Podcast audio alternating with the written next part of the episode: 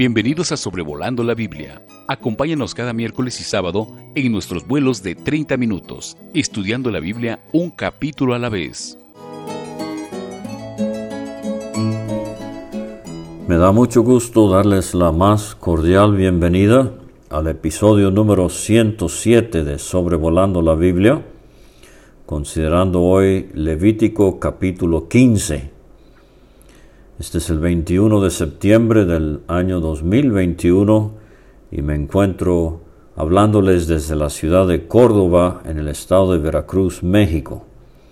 Nos da mucho gusto por su interés en la palabra de Dios, aún en libros algo complicados y no tan conocidos como es el libro de Levítico, pero como hemos venido viendo hay mucha enseñanza eh, espiritual, muchos tipos y figuras de nuestro Señor Jesucristo y de la vida cristiana.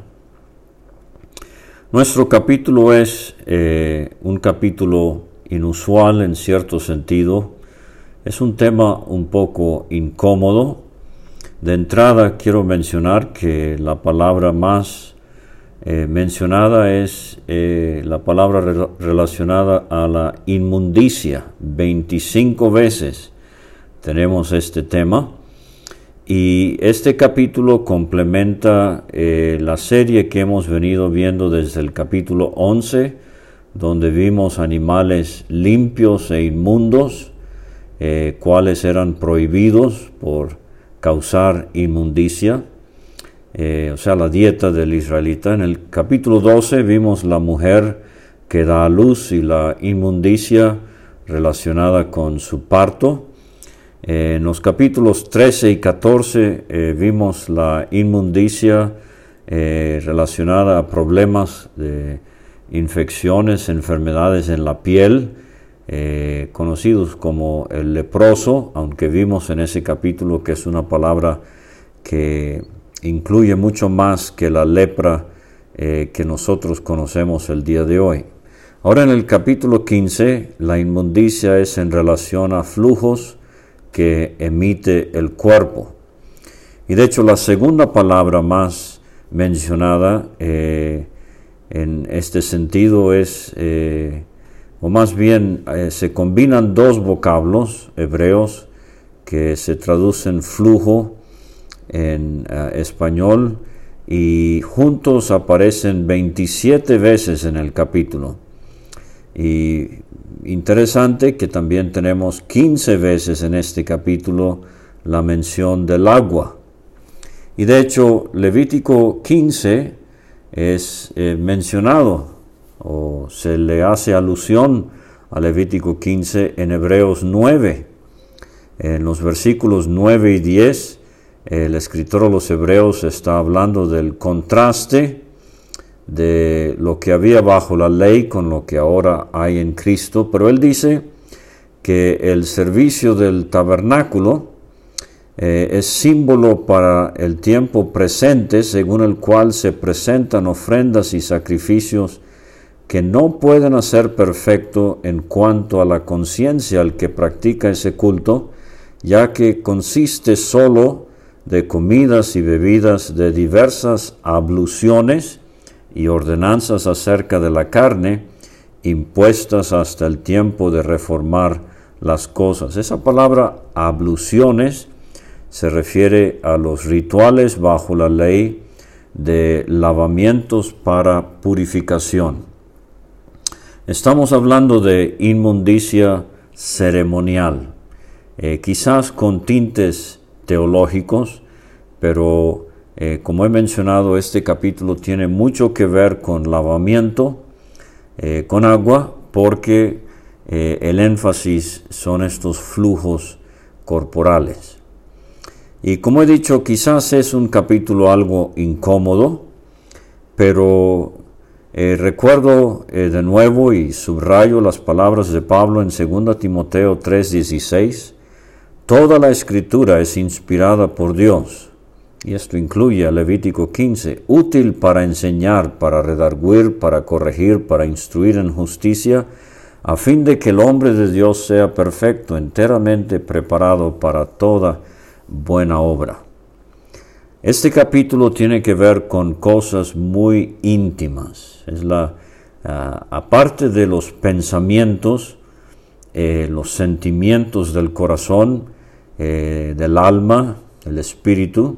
En cuanto al cuerpo, Levítico 15 trata enteramente eh, cuestiones en cuanto a órganos genitales, tanto del hombre como de la mujer. Entonces son cosas muy, muy íntimas, pero Dios las ve. Y a la misma vez eh, son cosas cotidianas. Es muy posible que nos ha sucedido a la mayoría, eh, quizás a, todos los que estamos estudiando hoy este capítulo. En cuanto a lo íntimo, eh, recuerde que David en su gran salmo de compungimiento y arrepentimiento y confesión a Dios, el Salmo 51, versículos 6 y 7, él dice, He aquí, tú amas la verdad en lo íntimo y en lo secreto me has hecho comprender sabiduría. Purifícame con hisopo y seré limpio, lávame y seré más blanco que la nieve. Ahora el capítulo se divide en dos partes, de los versículos 1 a 18 se trata eh, del flujo en relación al varón. Y los versículos 19 a 30 se trata el flujo eh, corpóreo en relación a la mujer. En cuanto al varón, el flujo es seminal, en cuanto a la mujer, el flujo es sanguíneo. Y aparte del hecho de que es un capítulo algo incómodo, realmente tiene una estructura eh, simétrica muy hermosa. Fíjese cómo en los versículos 1 a 15 tenemos un varón con una enfermedad crónica, de la cual él, al ser limpiado, tiene que purificarse. Y entonces eh, tenemos eh, en los versículos 16 a 18 un varón con una emisión o un flujo esporádico. Pero entonces en la segunda parte del capítulo, versículos 19 a 24, en cuanto a la mujer, tenemos el ciclo eh, menstrual normal en la mujer, o sea, periódico. Pero eh, el capítulo termina con una enfermedad crónica eh, en cuanto al flujo de sangre muy anormal en la experiencia de una mujer y vamos a ver allí una hermosa historia que se nos da en los evangelios en relación a la cuarta sección de este capítulo. Entonces vamos primeramente con el varón eh, y el flujo seminal crónico. Esto está en los versículos 1 a 12 y me uno a varios comentaristas que posiblemente, eh, que creen que posiblemente esta enfermedad crónica sea lo que conocemos como la gonorrea. Es una enfermedad de transmisión sexual que puede infectar tanto a los hombres como a las mujeres. En este caso vamos a ver el caso del hombre. Eh, puede causar infecciones en los genitales, en el recto, y en la garganta. Y quiero que note eso de la garganta por lo que vamos a ver en un momento. Entonces dice eh, la palabra de Dios, Levítico 15.1, habló Jehová a Moisés y Aarón diciendo, hablad a los hijos de Israel y decidles, cualquier varón que tuviere flujo de semen será inmundo. Ahí está nuestra palabra clave, inmundo. Y esta será su inmundicia en su flujo, sea que su cuerpo destiló a causa de su flujo, o que deje de destilar a causa de su flujo, él será inmundo, ceremonialmente inmundo, impuro. Toda cama en que se acostare el que tuviere flujo será inmunda. Toda cosa en que se sentare inmunda será. Cualquiera que tocare su cama lavará sus vestidos se lavará también a sí mismo con agua, y será inmundo hasta la noche.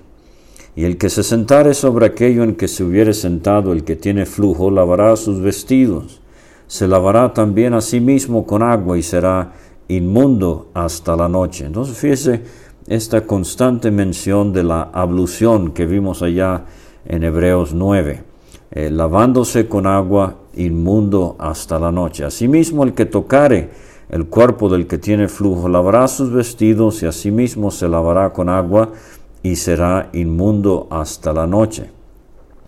Mencioné la gonorrea por el versículo 8, y si el que tiene flujo escupiere, eh, esto nos hace pensar que su problema eh, no solamente afecta sus genitales, pero también su garganta. Y esto es característico, como hemos visto, de la gonorrea. Pero si tiene flujo y escupiere sobre el limpio, éste lavará sus vestidos y después de haberse lavado con agua será inmundo hasta la noche. Claro, sabemos que el escupir realmente es un acto despectivo y mejor no practicar eh, ese, esa costumbre que no es sana eh, en términos de salud. Es interesante eh, estudiar lo de escupir en la Biblia Cristo a veces escupió para sanar, pero los hombres escupieron a Cristo en saña, en desprecio. Eh, cuando él fue tomado preso, le escupieron los judíos en el Sanedrín y luego le, escupieron los romanos en eh, el palacio de Poncio Pilato. Toda montura sobre que cabalgare el que tuviere flujo será inmunda, dice el versículo 9, cualquiera que tocare cualquiera cosa que haya estado debajo de él será inmundo hasta la noche, y el que la llevare lavará sus vestidos y después de lavarse con agua será inmundo hasta la noche.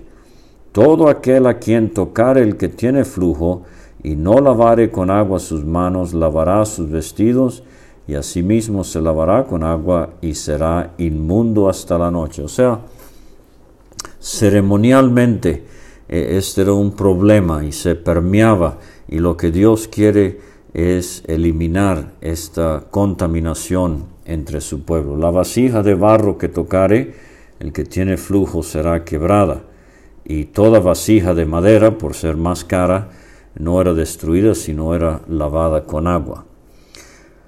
Ahora entonces, eh, como vimos en el caso de la mujer, en el capítulo 12, eh, y posiblemente porque haya la connotación de pecado, el gonorrea es una, es una enfermedad que se transmite sexualmente y se da mayormente entre personas eh, polígamas, o sea, no, no están eh, conviviendo sexualmente con su cónyuge. Eh, entonces, eh, hay, la connotación de que hay pecado, eh, por eso aquí tenemos un sacrificio que hay que hacer. Dice el versículo 13, cuando se hubiere limpiado de su flujo, el que tiene flujo contará siete días desde su purificación y lavará sus vestidos y lavará su cuerpo en aguas corrientes y será limpio. Aguas frescas es la palabra, aguas eh, en movimiento. Eh, y el octavo día tomará dos tórtolas o dos palominos y vendrá delante de Jehová a la puerta del tabernáculo de reunión y los dará al sacerdote.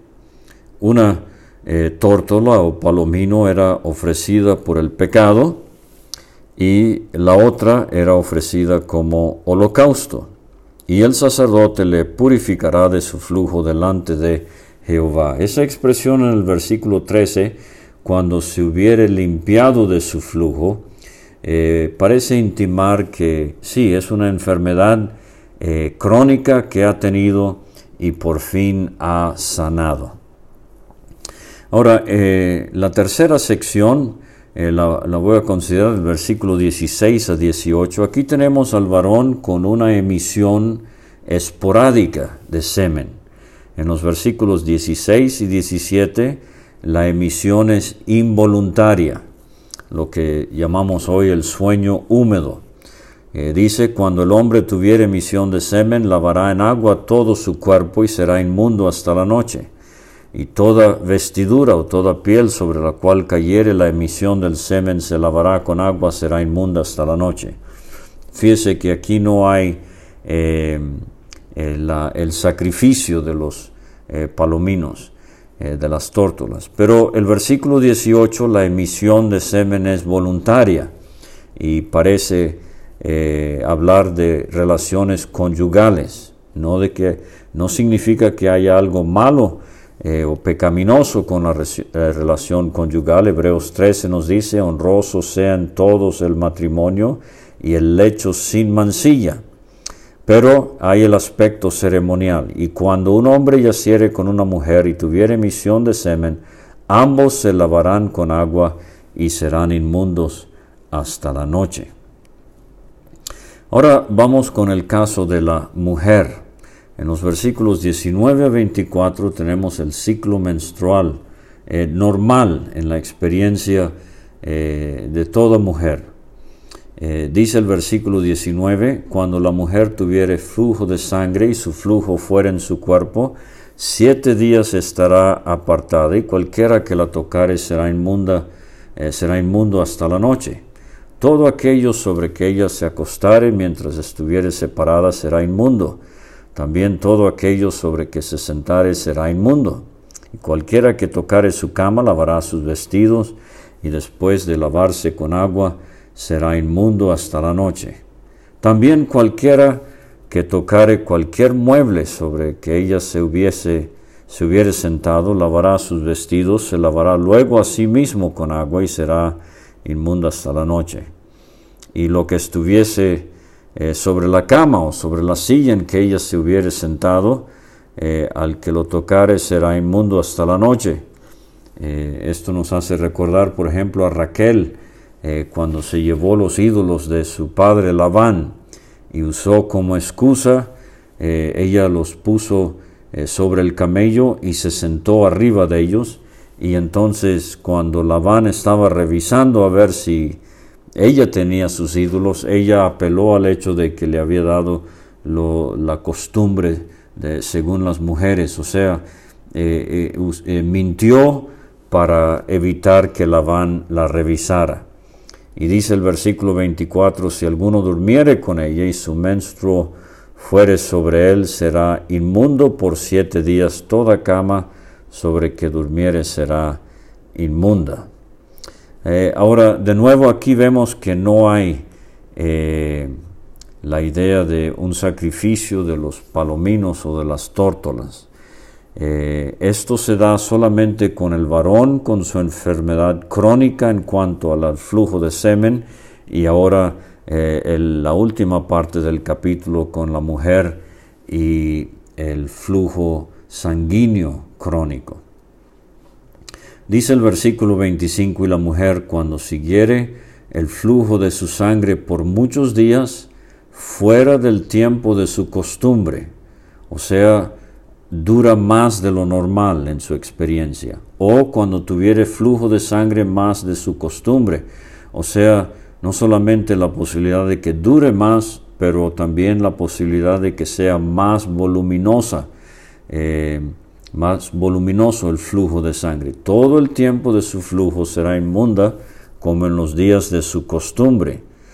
Toda cama en que durmiere todo el tiempo de su flujo le será como la cama de su costumbre, y todo mueble sobre que se sentare será inmundo como la impureza de su costumbre. Cualquiera que tocare esas cosas será inmundo y lavará sus vestidos y asimismo se lavará con agua y será inmundo hasta la noche. Ahora viene eh, la purificación de ella. Dice el 28 al 30, y cuando fuere libre de su flujo, contará siete días y después será limpia. El octavo día tomará consigo dos tórtolas o dos palominos y los traerá al sacerdote a la puerta del tabernáculo de reunión, y el sacerdote hará del uno ofrenda por el pecado y del otro holocausto. Básicamente, eh, reconociéndose pecadora y a la vez también dándole gracias a Dios eh, por sus bendiciones, en este caso de haberla sanado, de haberla limpiado de esta enfermedad crónica que tenía. Y la purificará el sacerdote delante de Jehová del flujo de su impureza. Ahora, eh, nada más voy a eh, relatarles brevemente la historia a la cual eh, ya he hecho mención en los evangelios. Es la mujer que padecía de flujo de sangre. Está en Marcos 9, Mateo 9, Marcos 5 y Lucas 8. voy a escoger el pasaje en Lucas eh, recuerde que Cristo está atendiendo a Jairo, atribulado por su hija de 12 años a punto de morir. Pero dice, eh, mientras se dirigía a la casa de Jairo, pero una mujer que padecía de flujo de sangre desde hacía 12 años y que había gastado en médicos todo cuanto tenía y por ninguno había sido había podido ser curada. Marcos dice en su evangelio, más bien le iba peor. Se le acercó por detrás, ella oyó de Jesús, dice Marcos, y se le acercó por detrás y tocó el borde de su manto y al instante se detuvo el flujo de su sangre.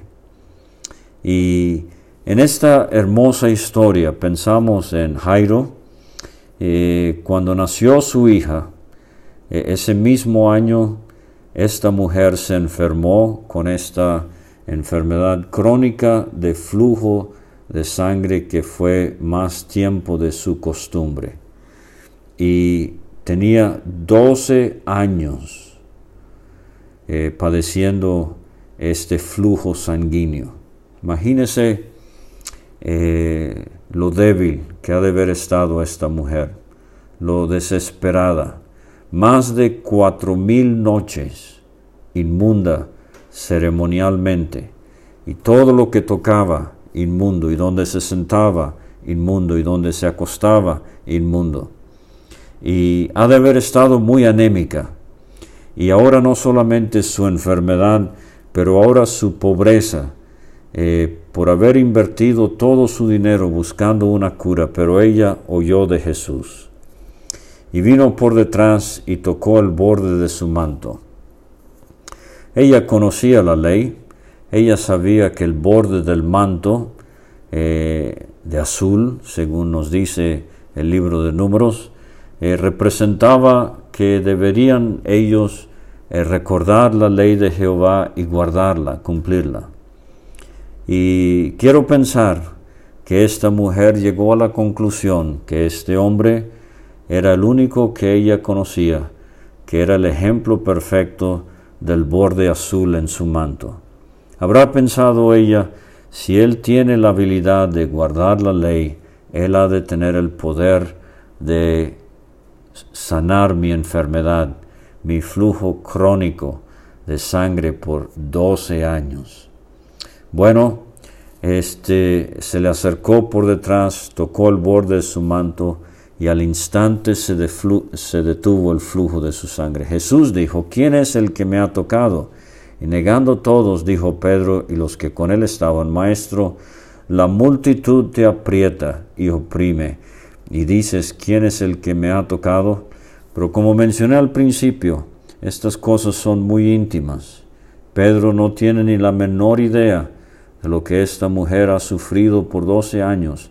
Nadie allí sabe cuál es su problema quizás, pero en ese momento ella y solamente ella y el Señor se dieron cuenta de que había sucedido algo. Al instante se secó la fuente, eh, nos dice Marcos.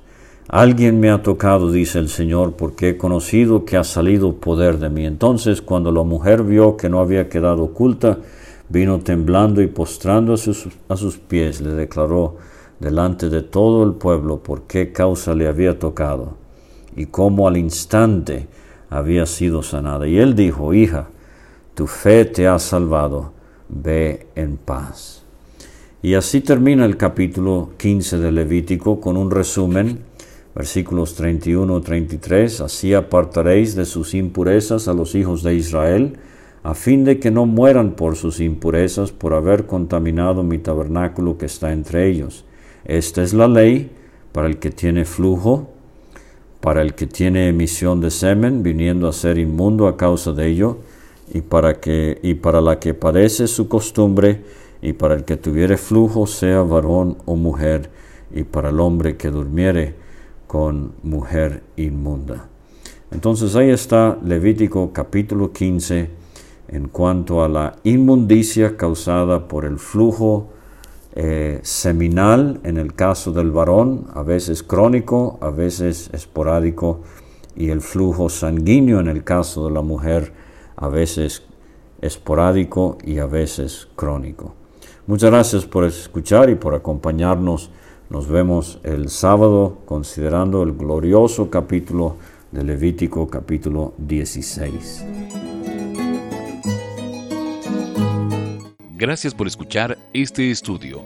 Escríbenos a sobrevolando la Biblia gmail.com.